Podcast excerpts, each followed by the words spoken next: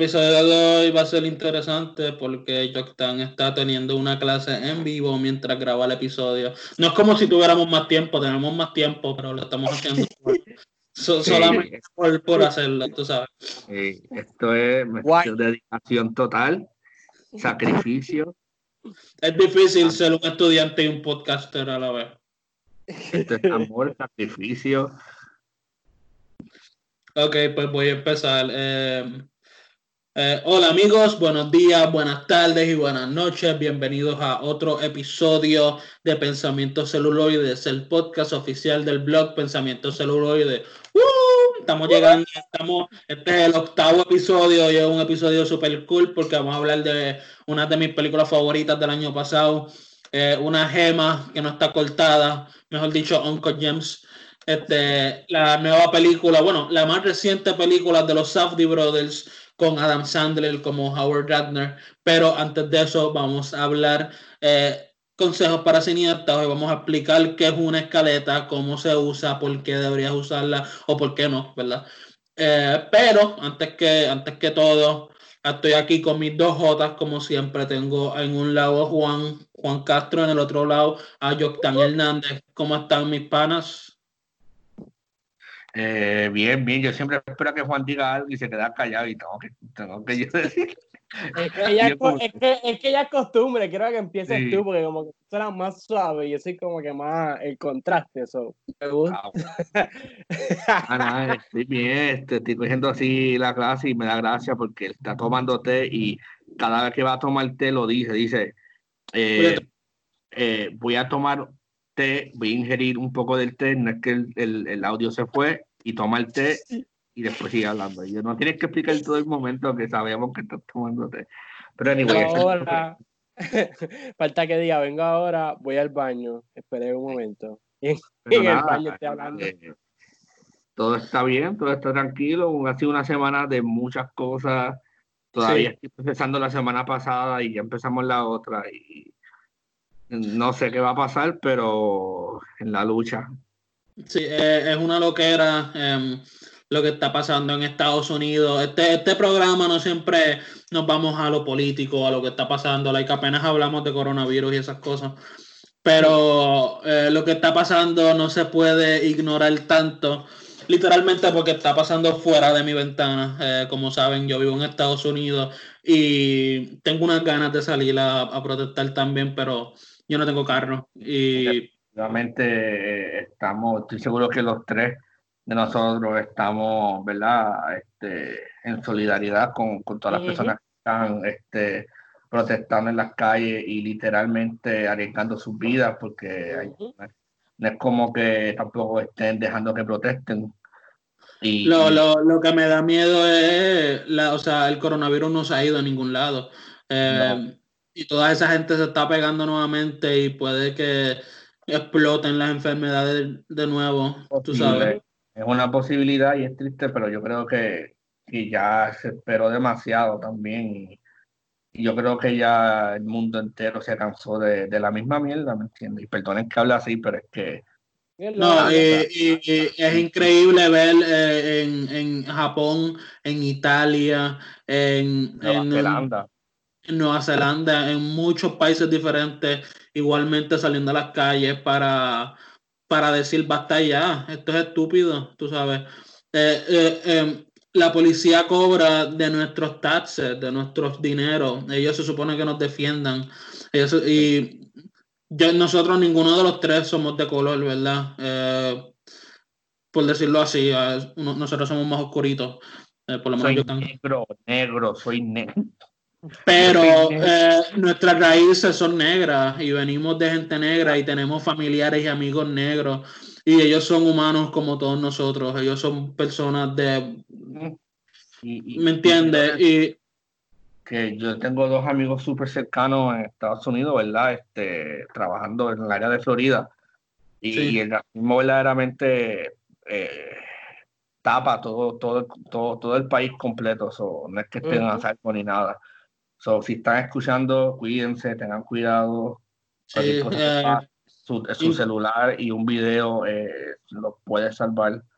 Seguro. Este, y nada, yo espero que, que todo esto sea para bien y yo... Estamos, estamos eh, con ustedes en nuestras mentes y queremos que todo salga bien porque esta protesta se tienen que hacer, ya es demasiado.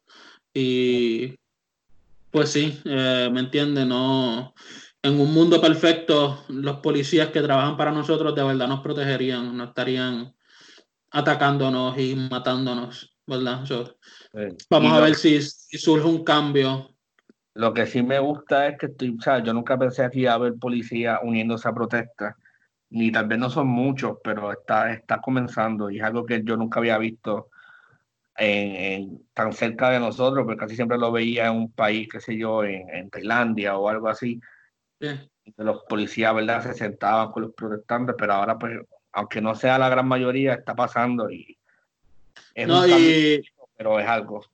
Sí, y quiero recalcar, ¿verdad? Que eh, la unión está pasando, las protestas pacíficas están pasando, pero igual que en Puerto Rico, ¿verdad? Eh, eso no cambia nada aquí en Estados Unidos.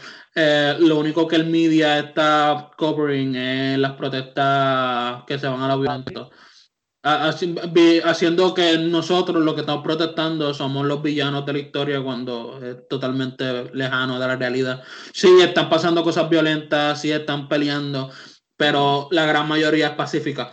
Eh, la, protesta que hubo al lado de mi casa, que me enteré bien tarde anoche, si no hubiera participado también, ellos fueron a la estación de policía de Guatona, que es donde yo vivo, y los policías se unieron a la protesta y se rodearon con ellos y fue todo bien bonito, hay fotos y videos y fue bien bonito, mano. Y si todo fuera así alrededor de Estados Unidos, eh, esto se acabaría rápido y lo que queremos es justicia, más nada, más nada. Pero ya, vamos a, brincar a los consejos, vamos a, dejar la realidad atrás y vamos a pensar que todos somos cineastas que queremos progresar, ¿verdad? Y hay algo muy importante que te sorprendería que la cantidad de guionistas que no hacen esto es bien grande.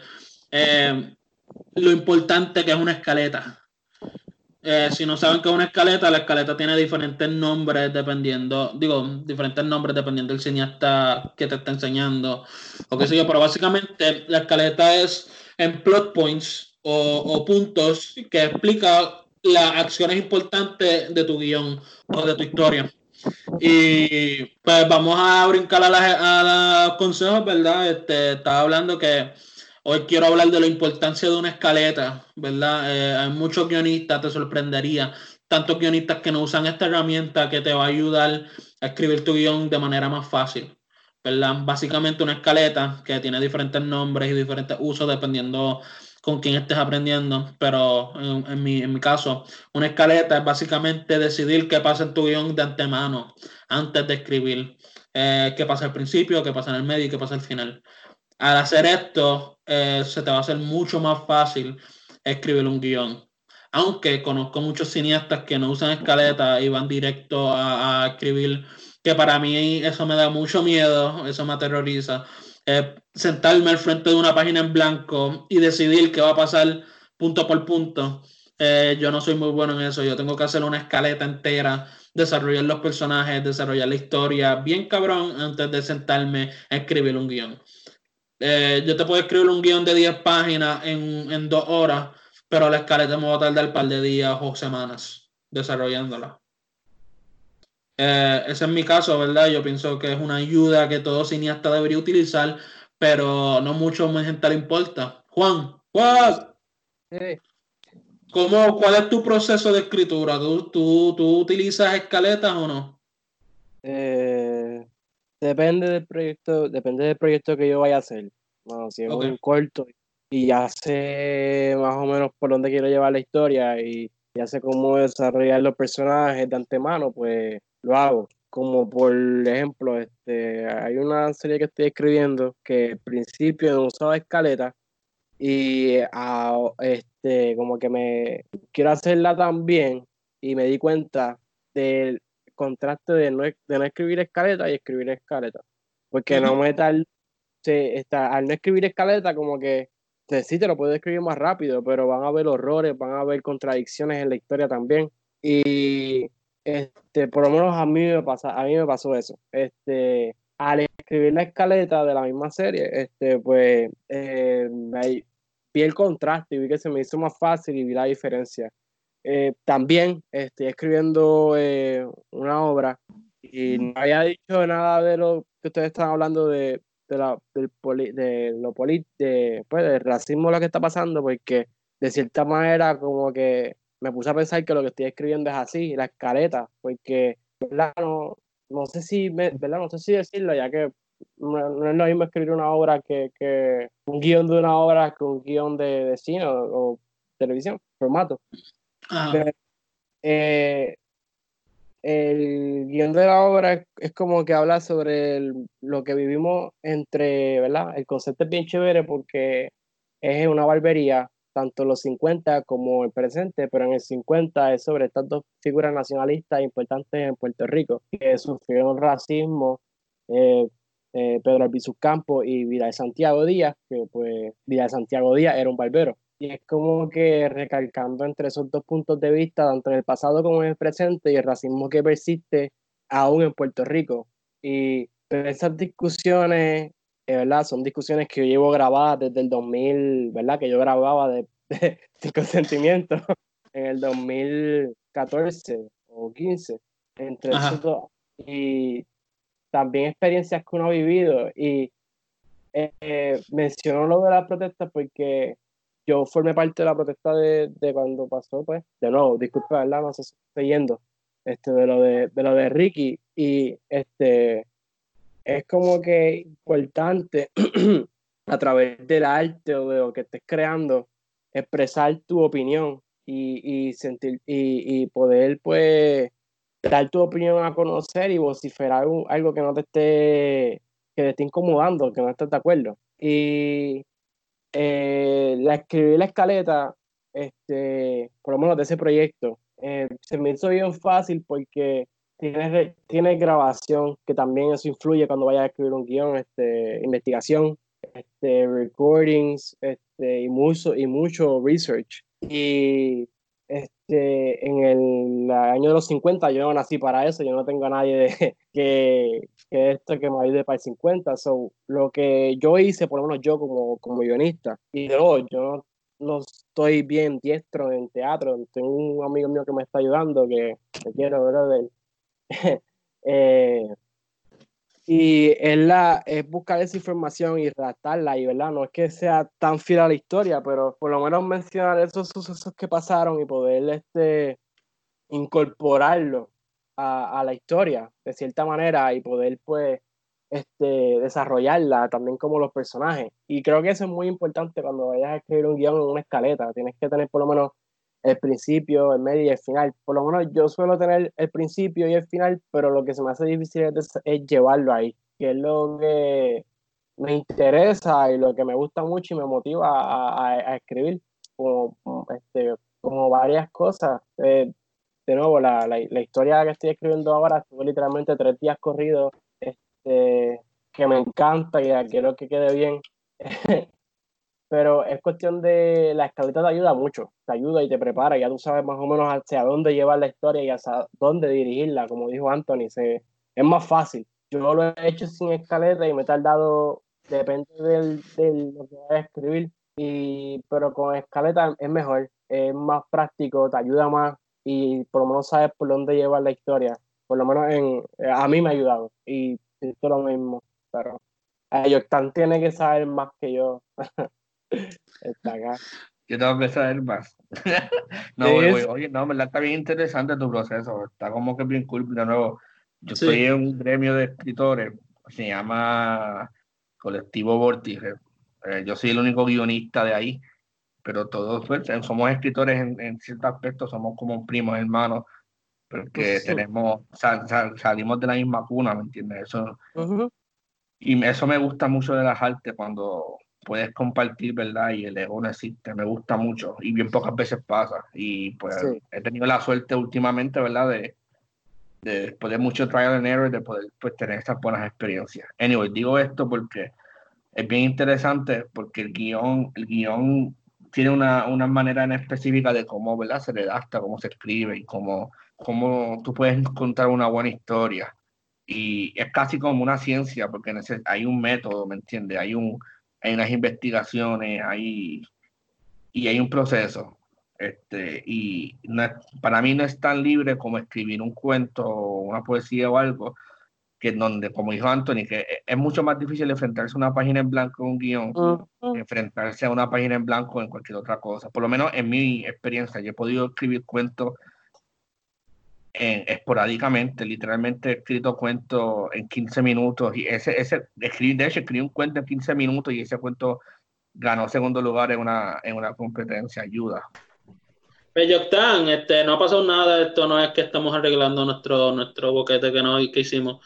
Eh, ¿cuál es tu proceso de escritura, verdad? Yo sé que tú escribes diferentes cosas, igual que Juan, ¿verdad? Que está haciendo una obra, pero tú escribes novelas, short stories y guiones. ¿Cuál es tu proceso, más o menos? Mira, pues este, estaba, estaba este, analizando, ¿no? Estaba reflexionando en, en las oportunidades que he tenido, ¿verdad? Con otros escritores que he conocido y yo pertenezco en este círculo, no es un círculo, es más un colectivo que se llama este eh, Vórtice.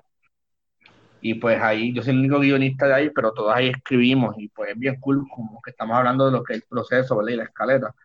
Y es bien cool este, ver cómo es el proceso de ellos, que es un poquito menos este, no quiero decir mecánico, porque le quita como que el arte, pero, pero eh, eh, eh, la verdad, tú sabes, en cuestión de escribir un guion, pues de nuevo, no te puedes enfrentar a una página en blanco así porque sí.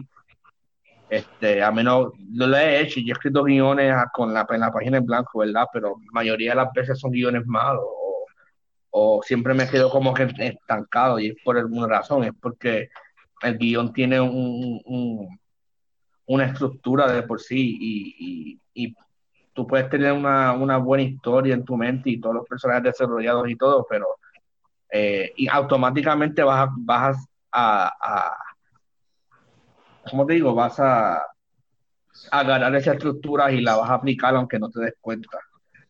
Sí. Eh, y eso es lo, lo cool del guion como tal, en cuestión de cuentos, obras de teatro, todo es un poquito diferente porque yo puedo simplemente sentarme y escribir y dejar que todo fluya y después en edición. Aunque yo leo, yo conozco escritores, novelistas, este, cuentistas que en efecto también tienen su escaleta o, su forma de escaleta que eh, eh, hay diferentes maneras, están las famosas tarjetas, que literalmente tú coges estas esta index cards que ya no se usan, antes te acuerdas que la utilizaban muchos en todas las escuelas, Sí. Estas index card y las pones en una mesa o si tú tienes la suerte de tener un, un de esto, ¿cómo se dice eso? Un, board, whatever, se me olvidó el nombre completo. Una pizarra. Puede ser una pizarra, pero también donde tú pones con pins y... Oh, un bulletin board. Bulletin board, gracias. Que estoy luego por tener uno y una pizarra también. Yo quiero esos dos elementos en mi, en mi oficina o en mi cuarto, donde sea eh, porque son, son, para mí son herramientas necesarias, porque uno puede escribir algo, poner cosas, y en el bulletin board, pues casi siempre se trabaja por la tarjeta. Pero es una manera de escaleta, ¿verdad? Tú pones, como dijo Anthony, tú pones unos puntos importantes de tu historia que te ayudan a, darle forma, ¿verdad? Darle su estructura, darle su principio, su mitad, su final. Este, la escaleta, los puntos, tú dices, ah, pues ¿cuántos puntos? A veces uno dice, todo es importante en mi guion. Sí y no este, si tú tienes un guion de cinco páginas, no pases de 10 puntos, porque entonces no, no va a ser una historia definitiva y va a tener como que mucho, it's gonna have too much, y pues no, no te estás concentrando tal vez en tu premisa. Y, y es algo que yo aprendí mucho de uno de los, nuestros profesores, ¿verdad? Julio Román, me enseñó mucho de eso cuando trabajando con guiones cortos, casi nunca dejé, casi nunca pases de los 10 puntos. Este, mientras menos puntos tengas, más claro tú tienes tu historia, ¿me entiendes? Y obviamente ya cuando estás hablando de un guion de 90 páginas o más, pues está bien tener 15, 30, 35 puntos, no es problema. Y no es fácil, y se cobra, en la industria se cobra por hacer escaletas nada más. Y yo conozco personas que han, que han cobrado 5 mil dólares por, hacer una escaleta. Y yo aquí todavía, ¿verdad? eh, cobro, este, nada, no importa. Anyway, eh, que, que es cool y de nuevo, es un diseñado 5000, pero no, es fácil, ¿no? no es fácil construir una historia y, y acertar a lo, a lo que serían los puntos más importantes. En mi proceso, pues de nuevo va a depender, este, me voy a quedar en el área de guiones porque, ¿verdad? Es, lo, es, donde nos centramos. Eh, va a depender de mi historia. Si mi historia todavía, yo puedo tener un final, este, que es bien importante tenerlo cuando vas a escribir guiones, si tú no tienes tu final, si tú no sabes cómo va a terminar tu personaje principal, no va, no, no va a funcionar tu guion. Porque, pues, eh, o sea, eh, contrario tal vez a, otro, a otras formas de, de narrar, pues, pues, tu personaje pues, es, bien, es bien importante que tenga un arco de personaje. Y, o sea, no, tu personaje, si no termina, si terminas en dibujo como comenzó, en, realidad no existe nada. Eh, y no es que tal vez le tengas que dar un cambio drástico, pero no puede ser la misma persona, ¿verdad? Tu persona no puede ser la misma persona. Sí. Eh, o sí, tú sabes, dependiendo de la historia. algo tiene que cambiar, no, no, no, o sea, no se puede quedar nada igual, no, no hay un, hay una razón por qué, verdaderamente. Y de nuevo, esto va a ser bien, es bien ambiguo, porque sí lo que tú quieres Si nos vamos a estructura sin decat, pues tu personaje. Tu héroe tiene que ser diferente. Tu héroe tiene que ser un héroe. O se sacrificó porque antes era egoísta, whatever. O el ejemplo más clásico que todo el mundo da, este, Michael Corleone en The Godfather. El que no lo haya visto está bien atrás, ponta verla. Ya. Michael Corleone es, un, es un héroe de la guerra, ¿verdad? Y, y no se mete en, lo, en, el negocio de la familia, ¿verdad? que pues obviamente el pues, cancer stuff y whatever. Eh, ¿Qué pasa? Que después de que su padre sufrió un accidente, Un, atento, ¿verdad? De asesinato, y él queda en el hospital, pues él entonces se, tiene que hacer a cargo de, la familia, metafórica y, y literalmente. Y pues ahí está ese cambio de héroe, súper buena persona, eh, justicia. Eh, con buenas morales. Y... buenos morales y todo, a una persona que termina literalmente yéndose al lado oscuro completamente. Y nada, vemos historias así en Star Wars y, en casi todas las películas de Pixar también. Eh, y es un buen, es, un, es una buena sustancia, de nuevo. Está, me estoy yendo un poquito más lo que el arco de personajes, pero creo que es importante para crear tu escaleta. hay unos elementos, claro. creo yo, para que cuando tú hagas tu escaleta, te enfrentes a una escaleta, sea más fácil, porque entonces tu pregunta es hacia dónde va mi personaje, hacia, hacia qué eh, situaciones los voy, a, voy a llevar para que sea esta persona al final. O sea, hay unas cosas que antes de escribir tu escaleta o tu guion o lo que sea, tienes que tener claro desde ya el deseo, este, si va a cumplir o no con su deseo, si es feliz o no al cumplir ese deseo. Son cosas claves que yo creo que te van a ayudar mucho más a tener una visión más clara de lo que tú quieres hacer con tu, con tu historia y tener una escaleta súper limpia, súper nítida, que muchas veces tu escaleta también puede ser tu pitch.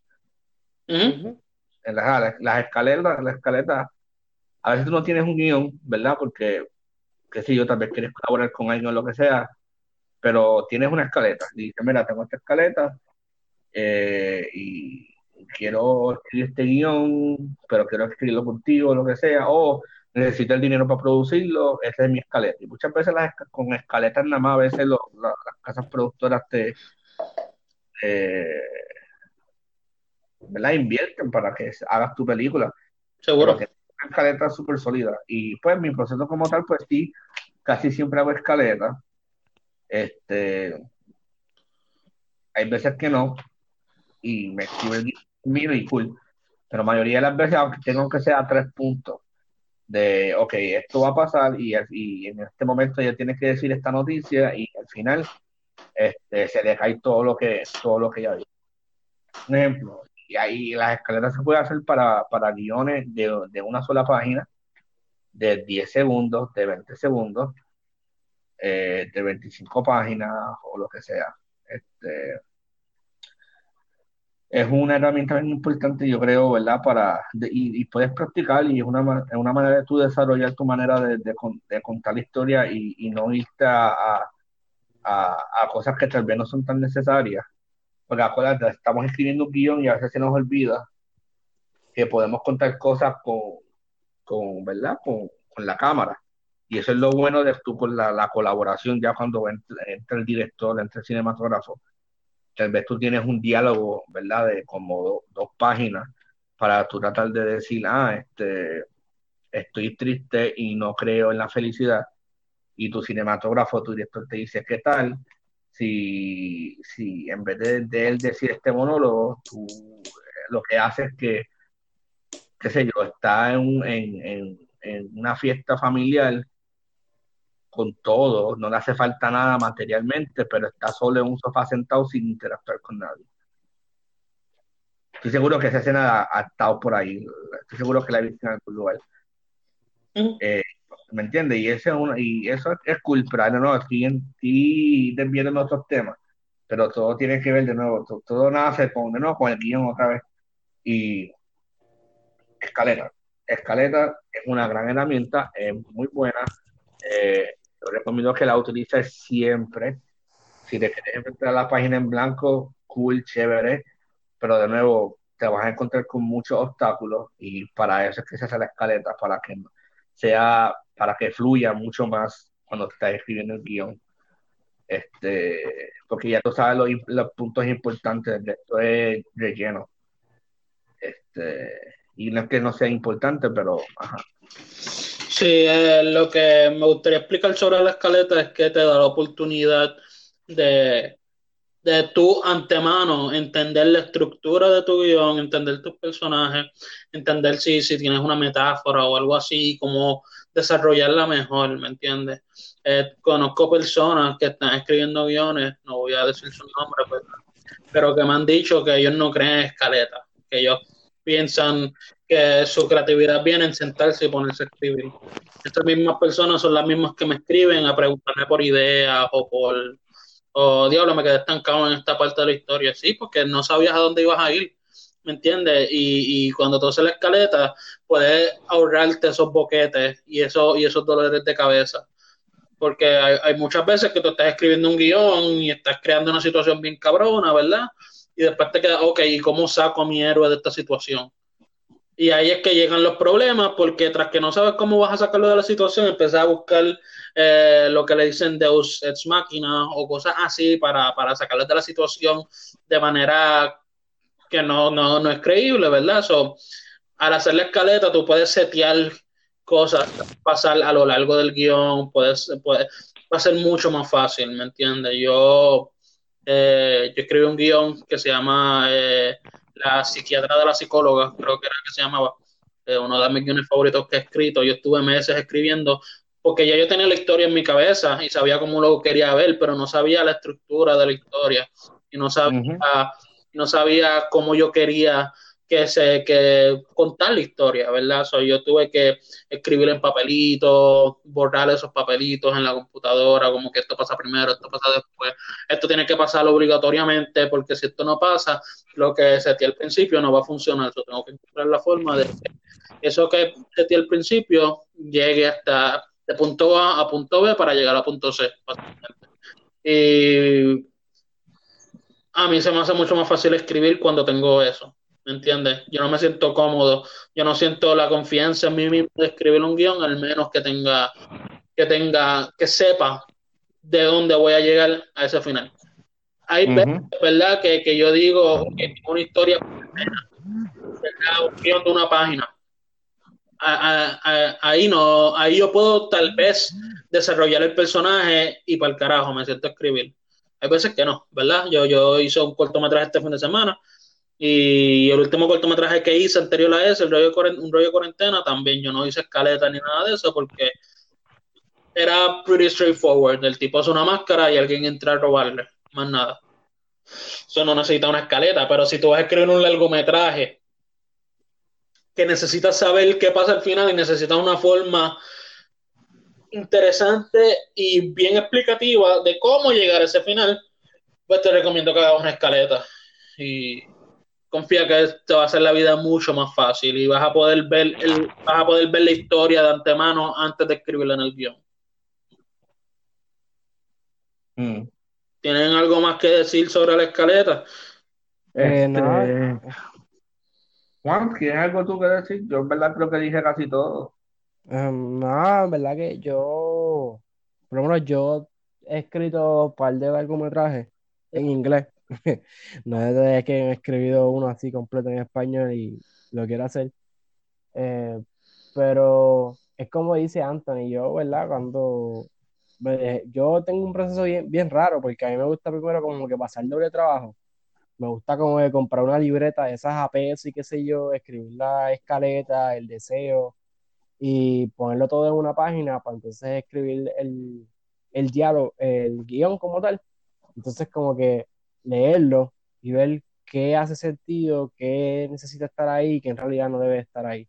Y creo que también eso es una manera así fácil de, ¿verdad? Como que no te complicas tanto la vida. Yo eh, también, este, si son historias bien straightforward, como yo voy a, eh, como si vas a escribir una, un monólogo para teatro, que sí, pues como que no es tan, como que no es que no es la necesidad, pero no, no es tan necesario, en mi opinión. Yo lo he hecho, yo he escrito escaletas, eh, yo he, he, usado escaletas y no he usado escaletas. Y en verdad se me hace más fácil usar la escaleta, por lo menos a escribir algo, algo bien expandible y largo como lo que es una serie. Sí.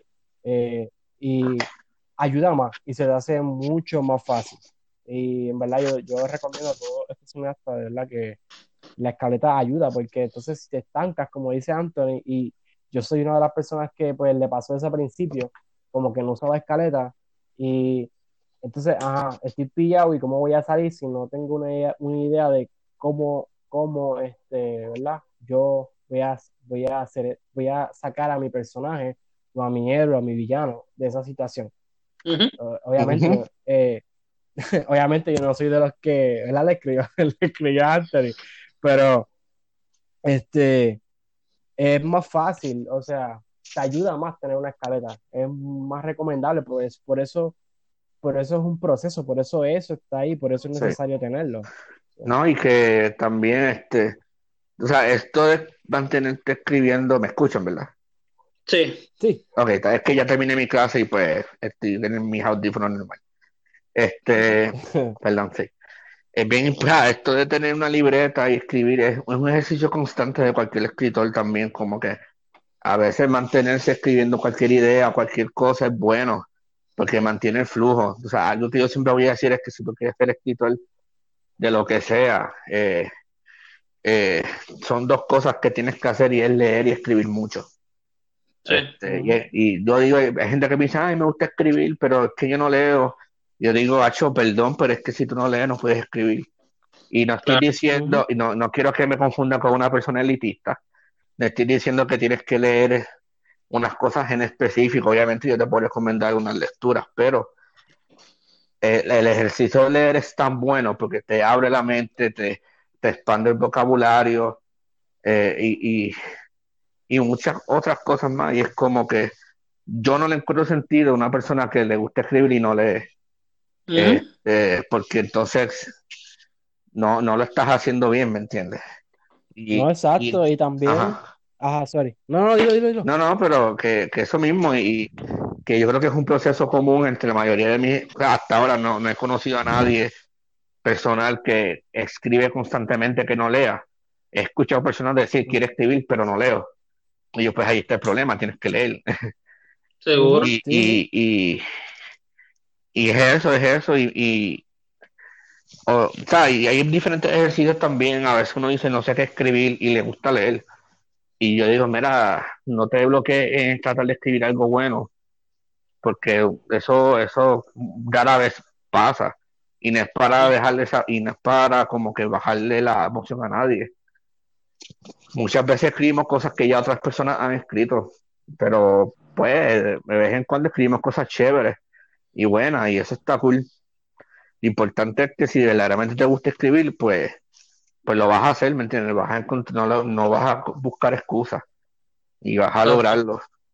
Y, eso, ajá, y eso de escribir una libreta, o sea, el proceso de la escaleta, que son ejercicios, tú puedes sentarte ahora mismo con una premisa y decirle, el amor lo puede todo. Y yo con esa premisa, entre Juan, Antonio y yo, podemos escribir un guion completamente diferente. Estoy bien seguro. Y eso es lo lindo de, esto, ¿verdad? De, las premisas, de las escaletas. Y, son ejercicios que puedes hacer con tus panas también. O, ejercicios que a mí me gusta hacer si yo, doy clases o algo. Es como que siempre doy una premisa igual y, nunca termino, y nunca leo algo igual. Siempre leo algo diferente. Seguro. Este, y nada, este, en cuestión de guiones, de nuevo, diciendo repetitivo aquí, porque Oye, ustedes lo dicen, pero es cierto, y es que la escaleta es, es esencial. Yo creo que ya ni, yo creo que no es, no debería ser una opción hacerlo, no, tienes que hacerlo. De verdad se te va a hacer la vida tan fácil. Y, y de nuevo, con la escaleta vienen otras cosas, no, pues de nuevo, puedes hacer una escaleta así desde cero, pero si quieres una mejor escaleta, si quieres fluir haciendo la escaleta, pues obviamente hay unas cosas antes de eso que tienes que hacer primero como de nuevo desarrollar tus personajes, tener una premisa, tener un, tema también. Eh, eh, eh, son muchas partes, pero no es difícil. no, es difícil en cuestión de, de saberte los procesos. Lo difícil, es, lo difícil es escribir en cuestión de sentarte y hacerlo. Ya, ya. Y, mano, de nuevo, es, es una herramienta que está a tu disposición. Tú sabes, puedes hacerlo en una libreta, puedes hacerlo en Word, puedes hacerlo en tu computadora, en, el, en los notes del teléfono, yo lo hago mucho, ¿verdad? es, muy fácil. Si tienen, o sea, si todavía tienen dudas de, pero ¿cómo hago? ¿Cómo empiezo? Hay muchas, hay muchos libros, hay, hay, hay, muchos videos que te enseñan a hacer las escaletas. estamos en un, estamos en el mundo de, ¿verdad? de la tecnología, no, hay, no, puedes encontrar cualquier cosa en internet, en YouTube, o mayoría de las cosas, ¿verdad? Y nada, en, definición, la escaleta es bien importante. Exacto. Sí, ¿no? Eh, es como si fuera, es como si estuvieras cine y no vieras películas y solamente fueras al cine para comprar popcorn. ¿Te acuerdas? Oye, hay, hay, gente, hay gente así. No lo digo por eso mismo, porque había un muchacho que estudió con nosotros que decía eso y lo vociferaba con un orgullo, que él no veía nada de película y solamente iba al cine a pues, comprar popcorn y se iba. Hablando de, de la velocidad del cine, yo me acuerdo, estaba con... Yo cogí clase con un muchacho en el CAD. Pero esto pasó en otra clase que yo ya había cogido, pero en ese momento yo no la cogí con él. Es de sonido, ¿verdad? También la daba el, gran Julio Román. Eh, si nos escucha, saludos. Eh, este, me, dicen, ¿verdad? Este, esta persona, no voy a mencionar el nombre, una, porque no me acuerdo del nombre, y segunda, porque no quiero. Esta persona, este, pues tenía un, pensamiento donde literalmente en una de nuestras clases, que yo, a que yo cogí sociología con él también, que me decía, literalmente la clase de sociología, de sociología nos dijo, y de ética, dijo que el pobre es pobre porque quiere. Seguro, eh, claro Sí, ¿verdad? porque no hay un sistema capitalista que, que, Pero nada. Yo creo que, yo creo que estamos hablando de la misma persona, pero sigue, sigue. yo espero que no. Pero nada. La cosa es que, ¿verdad? Ya se sabe más o menos que ese es el tipo. Es especial. Y en esta clase, en esta clase de, sonido, el trabajo final es coger una, un clip de una película y literalmente desglosarla en cuestión de sonido. O sea, dejar saber tú como ingeniero sonidista o lo que sea, qué tipo de sonido utilizaste para crear esto, qué tipo de foley, qué tipo de cosas. Bien, con un ejercicio súper cool. Sí. ¿Qué pasa? Que el profesor le indica que no utilicemos películas pirateadas, obviamente, porque en la industria pues es una falta de respeto, una falta de consideración tener películas pirateadas porque nosotros gastamos dinero, esfuerzo y tiempo para que alguien coja una película grande así. Nada.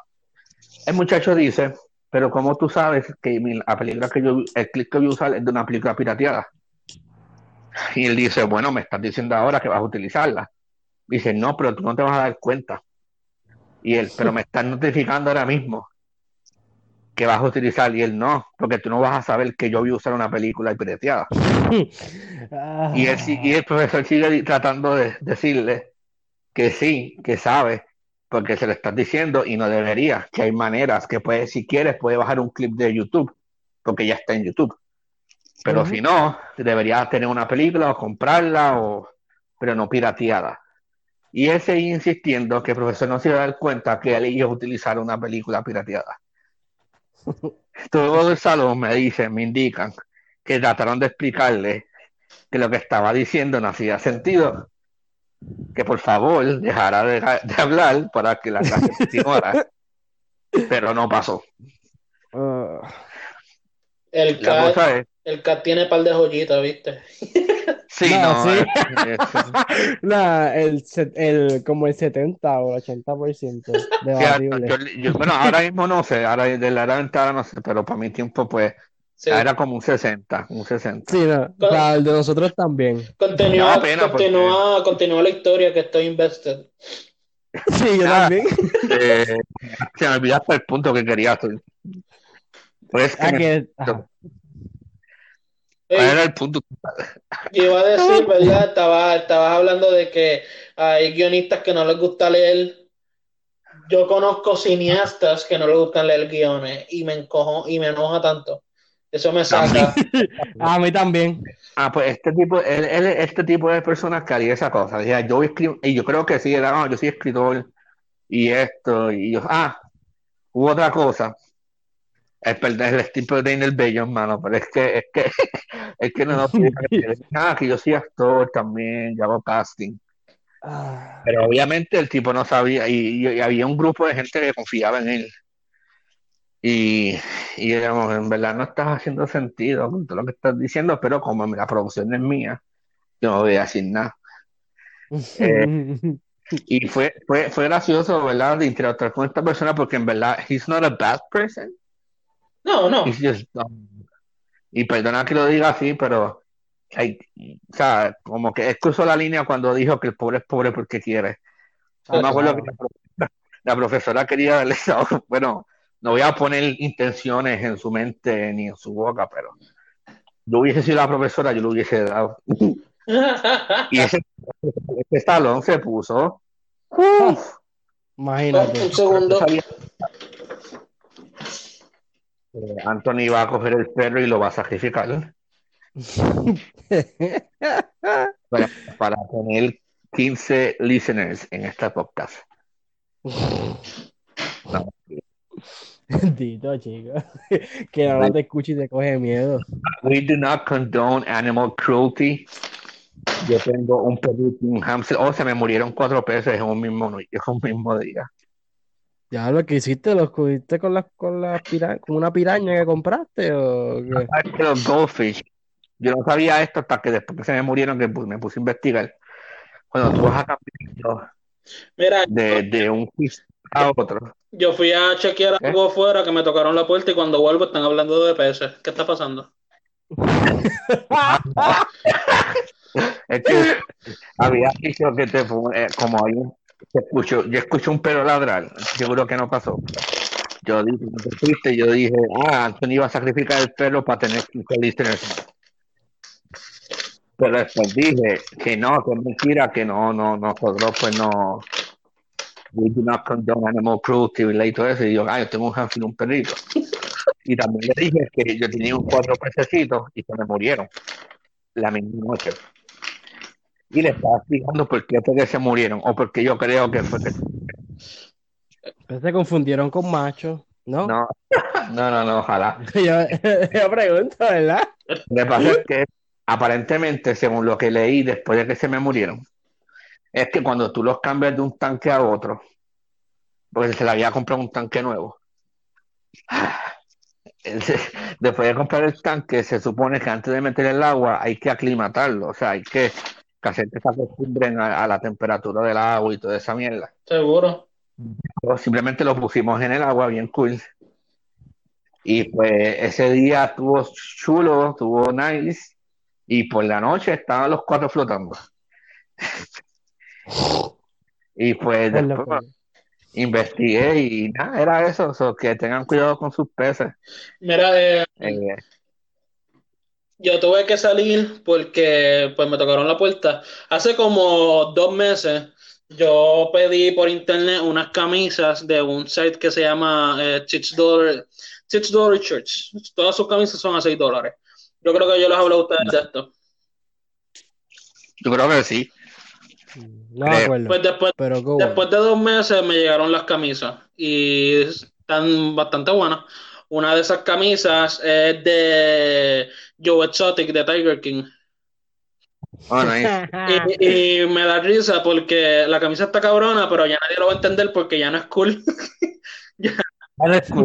Ahora Einstein, eh, eh, sí. la, la, las protestas, obviamente. Aunque me gusta la camisa, ya nadie la va a entender. eso pues. No, tranquilo, la van a volver a entender porque Nicolas Cage va a ser de Joe Exotic. ¿Verdad? Eh, yo voy a. Ah, pero es una serie, ¿verdad? No una película. Pero que va a ser una miniserie, no estoy seguro, no, soy el de güey, si van a hacer camisas de mí, quiero la mitad de la comisión.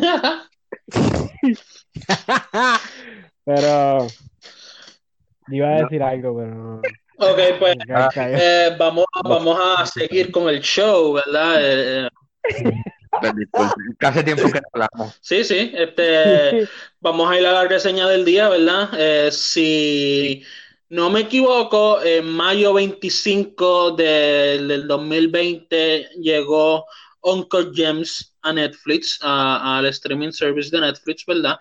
Y ahora está abierta a un montón más de personas para que puedan eh, pues, tener la experiencia de ver esa película, ¿verdad? Yo recomendaría que la vieran en cine, pero the next big thing, tú sabes. Sí. Eh, so, yeah, la película es Uncle James con Adam Sandler haciendo de Howard Ratner.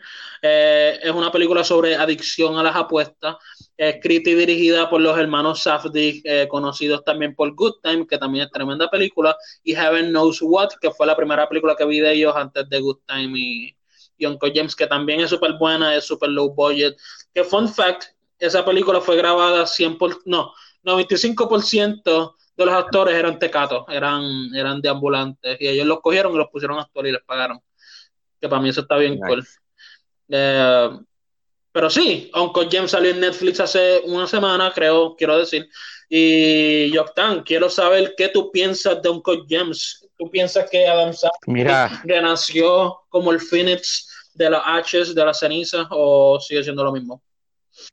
No, yo creo que, que y, la, y, antes de esta película, yo creo que Adam Sandler ha, ha comenzado a tener una buena racha de actuación hasta ahora.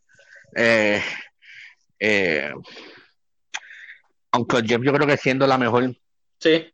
De verdad, es una película que no te deja respirar. Me acuerdo que la segunda vez que la vi, que la vi en Netflix, fue con mi padrastro y mi mamá. Y mi padrastro me decía, ah, esa película me dicen que que como que desesperan, de, no dejan de hablar y yo, bueno, si dejan de hablar, ¿qué va a pasar? Pero nada, este, eh, y la vimos y le encantó, le gustó mucho y eso está cool, ¿verdad? Anyway, eh, me gustó mucho esta película porque, de nuevo, eh, no, es una no es una historia convencional en cuestión de que, es bueno, sí y no, porque tal vez no es un final que a muchos les gusten, pero es un final real y es un final, no voy a entrar al final todavía, ya ahí me entramos a eso, es un final real. Y yo creo que desde un principio, ¿verdad? Sí, de nuevo, sí, tú estás, en, eh, si tú has, estás acostumbrado a leer guiones o a ver películas, ¿verdad? Este, hay muchas películas y estás expuesto a esas a narrativas y todo eso, pues yo creo que al tú ver el personaje cuando te lo presentan, tú entiendes que este personaje, pues, nunca va a cambiar, nunca va a cambiar. Sí. Este, porque en, cierto aspecto este, eh, Howard tenía todo. o, tú sabes, una familia de dinero, una, una esposa espectacular, hijos, tú sabes, ¿quién le pega a Cuerna Irina Merced?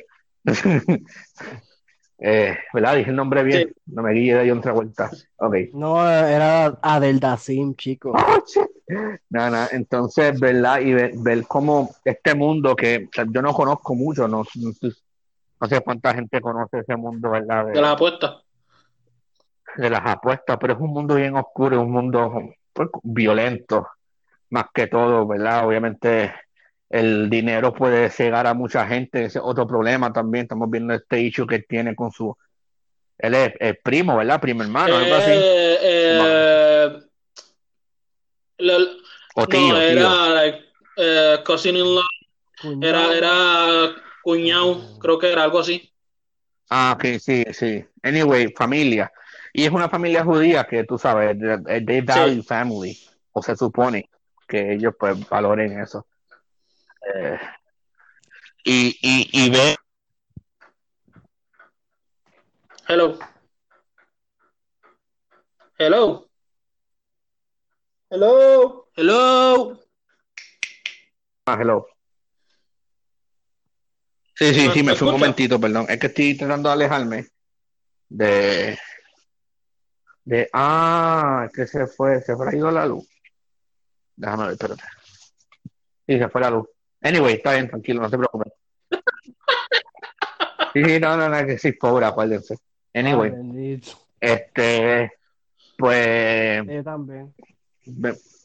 ajá, vemos a esta persona que no, no es buena y tiene un problema y yo creo que no vemos tampoco este caso de que tratan de salvarlo. La esposa ya está acostumbrada también y, y no quiere saber nada de él prácticamente. Aunque sí vimos un poquito de lucha en cuestión de, coño, los nenes pero ni eso. Mira, llegó la luz. Anyway, este. Y, y me gustó mucho, me, este guion es espectacular. Yo nunca, o sea, yo nunca tuve, yo no tenía a los Safdie Brothers en el mapa hasta esta película. Este. Eh, bueno, no sé, o sea, yo no soy, yo no soy Joey que lo ve todo.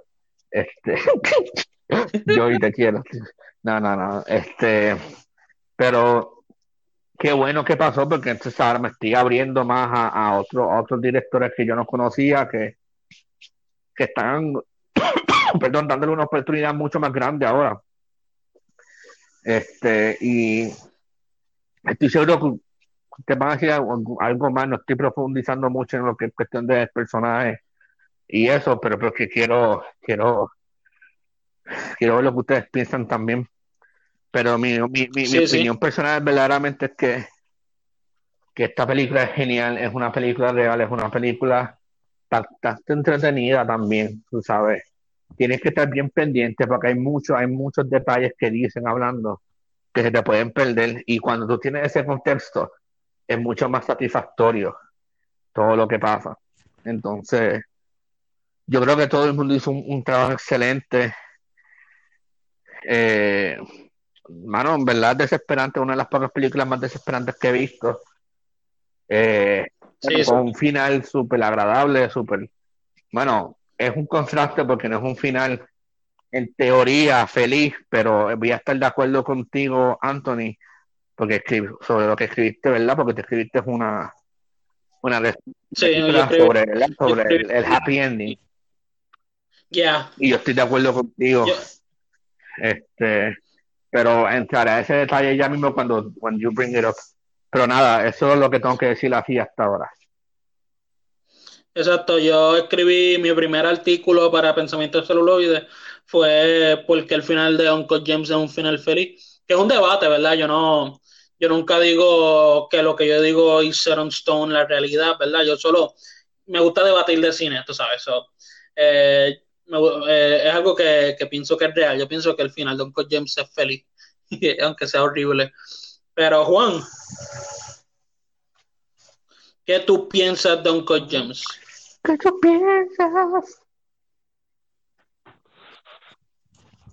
Um, eh, en verdad, es que me despiste, es que me fui en un viaje de momento. Este, Nada, yo estoy de acuerdo con muchas de las cosas que, que Jordan dijo. Yo básicamente me, como me quitó las palabras de un par de cosas. Ah, María Me quitó la palabra de la boca ciertas cosas que dijo. Y... No, no, sí, sí. no, no, pero es que es bien interesante por, por, el, por el, el personaje, porque tú ves un personaje que no le importa en su negocio, su familia, su amante, su dignidad y su vida. Todo eso para él es un colateral para él poder seguir este, gambling, apostando. Y es como un pase, es como un, es como un thrill ride bien ansioso. Y, eh, y es en el mundo ese tan oscuro y tan violento de lo que es las apuestas, ¿verdad? Yo no soy, no es que yo, ¿verdad? Soy de ese mundo, pero conozco familiares que sí han, estado, han pasado por algo, ¿verdad? No bien al mismo nivel, pero que son, son compulsivos, esa es su adicción. Y y verlo interpretado de esa, esa película es como que es un poquito más identificable, por lo menos para, así para, para mí.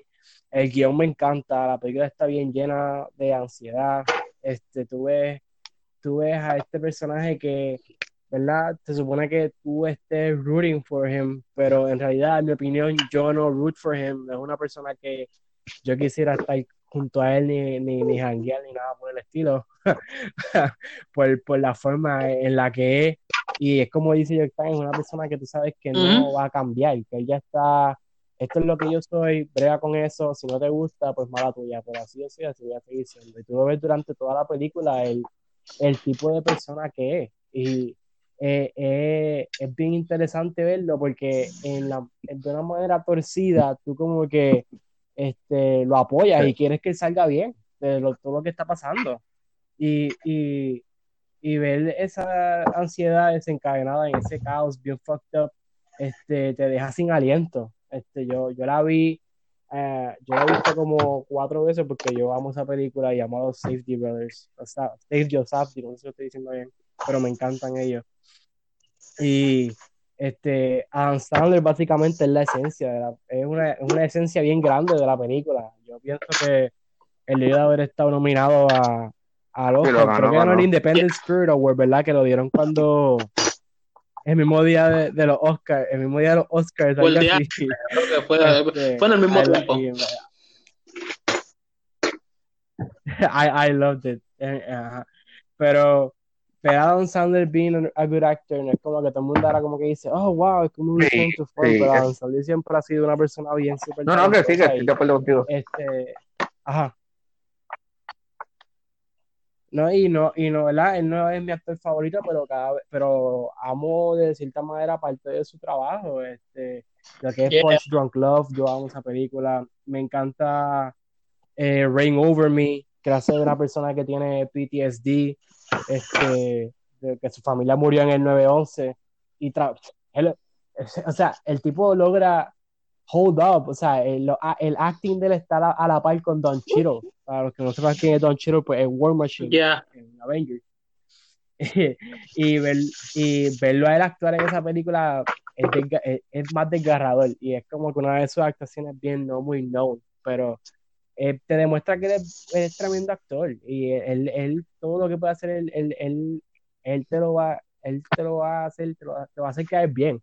Entiendo que un par de gente tiene frustración con él porque, pues, como que está frustrado de verlo como en películas malas, pero pues, money is money. Ya, yeah. confía que él va a ser más chavo de cualquier comedia que saque próxima de lo que hizo en un coche. No, me, me, no, si va a ser una película de Netflix que está buscando, creo que a un a un pervert o a un killer o algo así eh, para Netflix, que va a ser de un policía que nadie lo respeta. So, that's gonna be interesting. eh, van a salir todos los que siempre salen en Grown Ups. Y, pero en verdad, este Sandler, eh, Sandler logra mantener la película bien unida y, y también con la historia, este, junto con los personajes que salen, la Kid me encanta. La casa de la chilla de él es la primera, creo que es su segunda película y actuó brutal.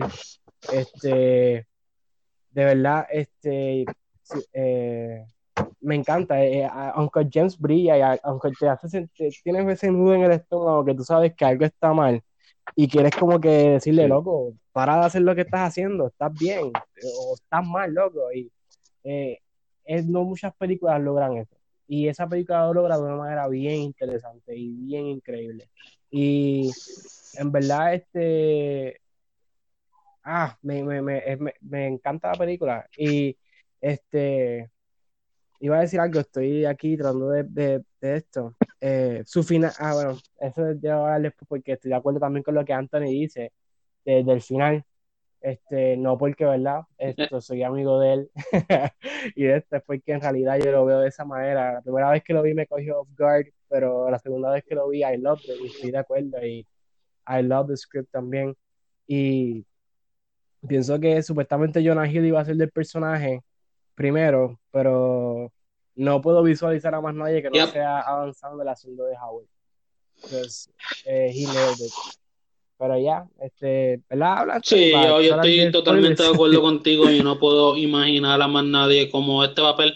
Y fun fact, ¿verdad? Eh, los Safdie Brothers escribieron esta película hace más de una década y, y, llevan tiempo tratando de, de tú sabes, de eh, producirla, pero ellos querían a Adam Sandler, intentaron otras cosas porque Adam Sandler no confiaba en ellos. Fue gracias a Good Time que Adam Sandler pues dijo, lo Good Time está cabrona, déjame, déjame de trabajar con esto, con estos dos jóvenes que en verdad están haciendo contenido de calidad, ¿verdad? y, y, lo prueban, lo prueban nuevamente y no solo eso, eh, también consiguieron el, el, apoyo de Martin Scorsese, que es un productor de la película. Mm. Este, y yeah, em, Adam Sandler trae esta carisma y este que, ya, tú sabes que el tipo es un cabrón, tú sabes que el tipo está haciendo las cosas mal y que es un adicto, pero a la misma vez quieres verlo triunfar porque you like him, es carismático, es tiene su familia, tiene sus hijos, tiene sus hijas que eh, no, no, no nos enseñan mucho de ella, pero es porque te está enseñando también lo que a él de verdad le importa, que es la joda, eh, el dinero, eh, la, ese rush, esa adrenalina de apostar y ganar, ¿me entiendes? Y, y, es bien cool porque desarrollaron esa idea de manera bien interesante de que de cada rato llega gente pidiéndole chavo, de cada rato llega gente pidiéndole para atrás lo que le vendieron o qué sé yo. Em, la Kate Stanfield, el, el, tremendo actor que sale en Sorry to Bother You, Get Out y un montón de películas más, eh, hace un, papel súper genial, me encanta su papel en esta película. Y él le vende uno, porque yo he visto esta película dos veces. La primera vez que la vi, eh, la vi en un cine en inglés sin subtítulos. ¿verdad? Y la cosa de esta película es que eh, imita la realidad de tal manera de que sabe de que la gente se interrumpe a sí misma, a, sí misma y a otras personas constantemente. Y, y, en las películas no es así. En la película tú hablas, después yo hablo, después tú hablas, después yo hablo. Eso no pasa en vida real. Eh, y los Safdie Brothers saben eso. So, ellos escriben sus guiones y los graban de tal manera de que parezca una conversación real y funciona. Y sí, te, te, te, te molesta en cuestión de que qué carajo está pasando, de qué están hablando, pero es parte de la historia, ese, ese, esa ansiedad que te da por escuchar tanto. Hay una parte específica en la película que me encanta. Él está hablando por el doctor, con, eh, el doctor por el teléfono, está, hablando, está llamando a Kevin Garnett, Kevin, eh, aparece Liquid Stanfield por otro lado, este, hay 20 cosas pasando a la vez. y, y, wow, tú estás como que puñeta, sin respirar. Tú estás como que atendiendo tantas cosas a la vez que tú dices, la vida de este cabrón es horrible. Y él en ese boquete. Eh, otra cosa, tú sabes que él está regalando relojes por ahí a todo el mundo. Esos son los relojes que la Kid Stanfield le dio para que vendiera. Y él no los está vendiendo, pero los está regalando, cabrón, por ahí. Y para pagar. y Después la Stanfield entra para buscar sus relojes porque no los está vendiendo y ve que solo le quedan como tres porque está regalando todos los demás. Y es como que diablo, lo que te dan tú lo cagas, cabrón. Eh, hay otro, otro, otra tienda de, de, de, joyas también, ¿verdad? Que, que, es como que en la misma área que él, que es un calvo, se me olvidó el nombre de ese tipo. La, competencia del, ¿verdad? Cuál y, y, la, y, tiene competencia, tiene gente pidiéndole chavos por todos lados, tiene lo de Kevin Garnett, tiene lo de la piedra, tiene lo de tiene un apartamento con su novia viviendo ahí que hace fiesta y qué sé yo, este, y mano, esta película te, muestra tan de tan buena manera la vida de un tipo que no se controla, no sabe controlarse, no sabe qué decir no. Y, y yo digo que si esta película hubiera empezado una semana antes, de, en la historia de Howard, hubiera sido la misma situación, hubiera sido la misma historia. Igualmente, voy a hablar del final, ¿verdad? Eh, al final, eh, si no lo han visto, por favor, vayan a ver la tremenda película, está disponible en Netflix, ¿verdad? Eh, si no la han visto, hasta ahora voy a hablar del final. En el final matan a Howard porque hace, hace este stunt bien cabrón que le queda cabrón de que encierra a, su, a la gente que le está pidiendo su dinero para atrás, los encierra en un, cuarto como que de cristal que, que muchos tienen esto para protegerse. Los encierra aquí para ver el juego, para que él pueda ganar la apuesta. Que tú no sabes si lo va a ganar, ¿verdad? Esos 20 minutos son súper intensos, mano, porque tú no yo, yo estaba en el cine ah, sin respirar, cabrón, aguantando la silla, apretando la silla, como que diablo, ¿por qué es tan intenso? Ay, perdóname, a mí me gusta esa secuencia mucho porque es como si estuviesen viendo un juego de finales, literalmente. Cuando tú finales, sea basketball, que back and forward más que, ¿verdad? Pues ese es el exact feeling que tú tienes. De verdad que wow. No es como, Sí, no, y como una persona que trabaja en un restaurante por un, por, por un tiempito, dos años, pues ver esa experiencia de back and forth y esa tensión de la gente alrededor, tú lo sientes a través de la película y te lo están plasmando de una manera que tú sientes que estás ahí. De una de, y eso es. Exacto. No todas las películas logran hacer eso. Exacto, y, y hay tanto on stake en esta parte, ¿verdad? Pero digamos que no matarán a Howard y todo el mundo celebra, le dan los chavos y ahora tiene millones de pesos para gastar. El tipo iba a seguir haciendo su boquete, iba a seguir enterrándose a sí mismo poco a poco. Él no iba, eh, al contrario, le iba a dar más ganas de seguir, le iba a dar más esa adrenalina de que sí, gané, puedo, seguir haciendo esto más. Sí. Porque si otra persona hubiese dicho que ya terminé con todo, me voy, me voy, me retiro del mundo. Me retiro, tengo chavos para vivir. Él no lo iba a hacer, él no lo iba a hacer. No, él iba a poner como 20 peros más y si iba a seguir una apuesta peor y peor y peor. Es una persona que tiene Me encanta, me encanta este personaje, cabrón, porque todo lo que él hace es para beneficio suyo, ¿verdad? Lo cabrón, ¿qué es lo primero que él hace con el anillo de Kevin Garnett? Lo primero y ahí el personaje, ya tú entiendes todo de ese personaje. Él eh, le eh, puñeta, eh, hace un boquete para tapar el otro con la arena del boquete. Y sigue así hasta, hasta que ya no puede hacer nada, cabrón. Y cuando llega una escena que le dieron, le dieron una pela y él está todo jodido y, se suelta, cabrón, y empieza a llorar bien, cabrón, es como que diablo. Yo no sabría qué hacer en tu posición, cabrón. ok, he has realized that va a cambiar. Pero entonces llega la tipa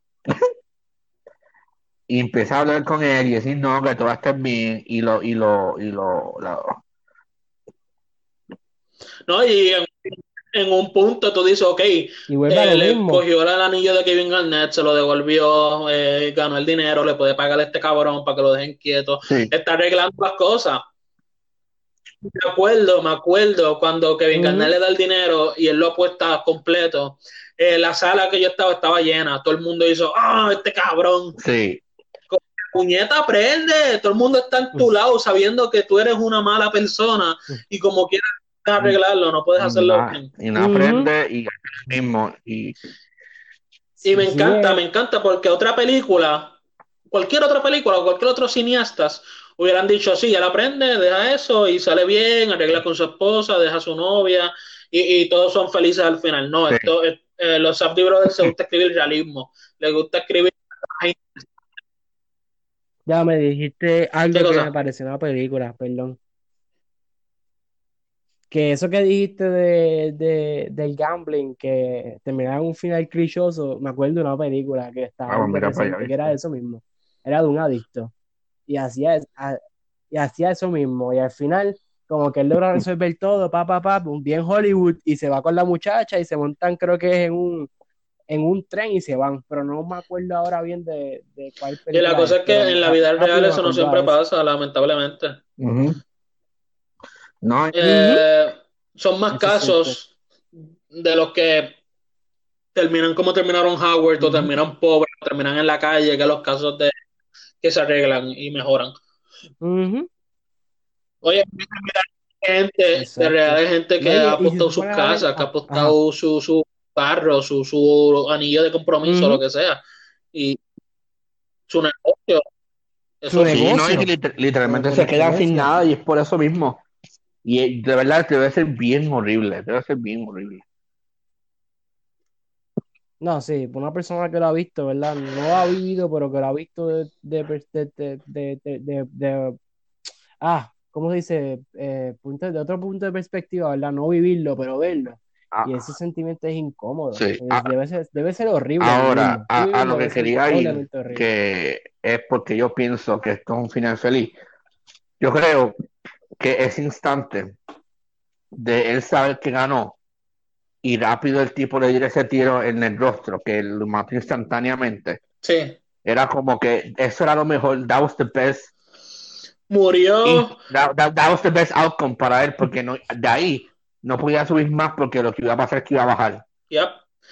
Murió, murió en lo más alto de su high. Murió, sabes, murió hasta más grande que el apostado. Ajá. Y, con la idea de que si iba a ir con su chilla a, vivir y, qué sé yo. Porque tampoco iba a pasar porque estoy seguro que le iba a dejar. Iba a apostar otras cosas. Obligado. Y, y, si se casaba con ella, se iba a repetir. Iba a tener tres hijos con ella. Va a buscar otra mujer joven. Sí, sí, es, un ciclo. Es una maldición. es una maldición. Me encanta, me encanta esta película, mano. Y me gustó más la segunda vez que la vi. Eh, eh, porque de nuevo, como la película es tan rápida, o sea, no es rápida, eh, hay unos puntos en que draguea, pero no, no lo afecta, ¿verdad? Pero en los diálogos es tan rápida y te da tanta información a la vez que hay cosas que se te van a pasar y no lo vas a entender, y no, no, no que no lo vas a entender, sino que te vas a pasar y no, no, no te vas a dar cuenta. ¿Verdad? Claro. Y la segunda vez que la vi me di cuenta de muchas más cosas, de, de diálogos que, que porque hay varias conversaciones ocurriendo a la vez, ¿me entiendes? Y más cuando la tienda tiene gente acá, tiene gente allá, tiene gente acá y tú escuchas las diferentes conversaciones también.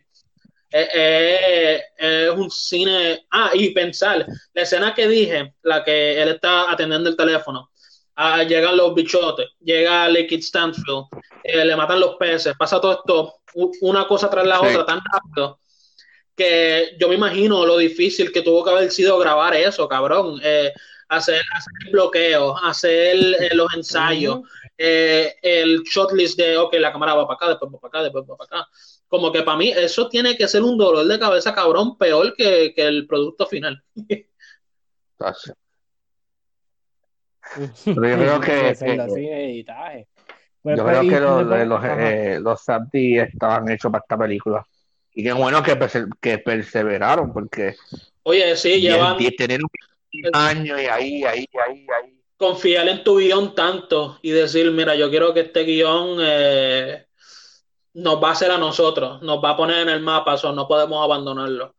Y, y obviamente han hecho diferentes drafts del guion porque eh, la película se la escribieron hace más de 10 años y la película se basa en el 2012. So, mientras pasaron los años, ellos seguían cambiando los los jugadores de baloncesto, eh, los playoffs, todas estas cosas. Y, y, lo interesante es que, o sea, esta no es una situación de esto pasó con ellos nada más.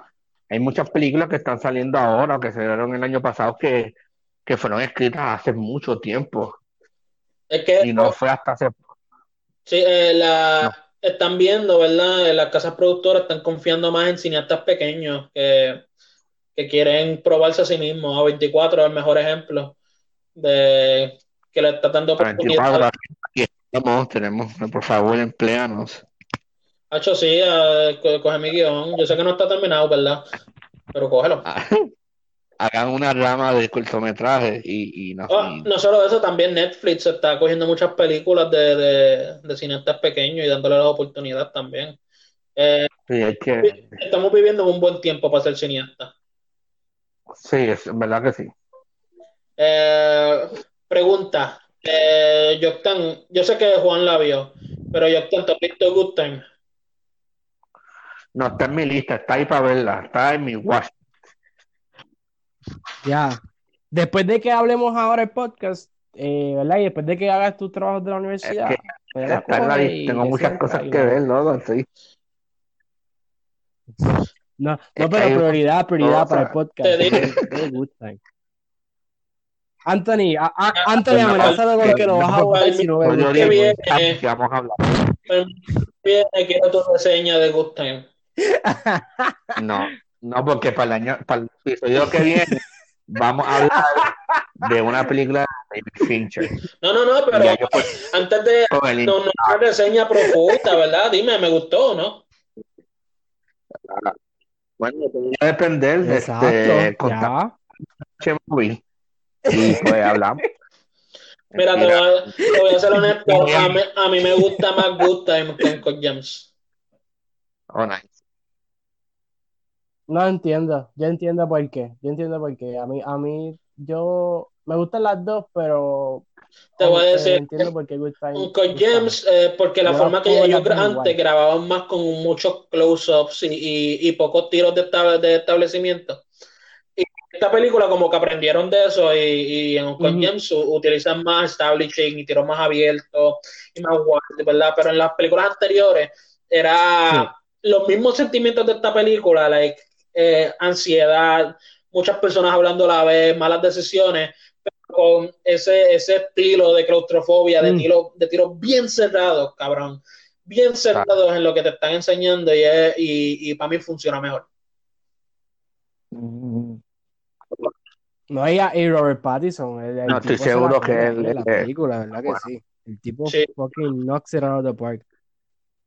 De verdad que el tipo sí. No, y es como también como el final de Uncle James. Si te fijas a ver, nobody, nadie gana. Bueno, en Uncle James gana este Kevin Garnett, obviamente, porque es el mejor que sale. Pero, pero, pero la esposa, Arno, ah, que es verdad, sí. ¿qué qué? ¿Qué qué? No, no, pero, pero tú pones a ver los personajes, la esposa, Arno, este, los, los que lo mataron, Bueno, la, la chilla se, ellos la salen chilla se mal, llevó- la Y lo- se llevó casi un Sí. millón de pesos, ¿verdad? No, sí, sí, sí, pero acuérdate pues, que era lo, lo que ella tenía más en mente. Ah, voy a coger los chavos y me voy a ir con él. Es verdad que va a estar bien económicamente, fuck that. Pero tú te pones a ver de una perspectiva, pues, se va a sentir como que diablo, de cierta manera hice esto, ¿verdad? Para mí, pero para nada, porque ella de cierta de su manera fucked Sí, up, ella está- lo quería. Está bien Pero-. Y yo estaba, yo estaba Este- pensando al principio como que no, ella, ella Y pues, también- otra, otra puta para él, ¿me entiendes? Pero, pero después como que entiende, no, ella por alguna Yo razón también. está enamorada de este tipo de verdad. O lo muestra, ¿verdad? ¿verdad? Como que puede imitar la realidad es verdad. bastante bien. No, y ver el subplot también de la puerta que nunca saben abrirla bien. Ver a los tipos que mataron a Howard y a Arnold. Te pones a pensar como que cómo ellos van a abrir esa puerta. ¿Cómo ellos van hasta ahí? Porque la esposa terminó llamando a la policía.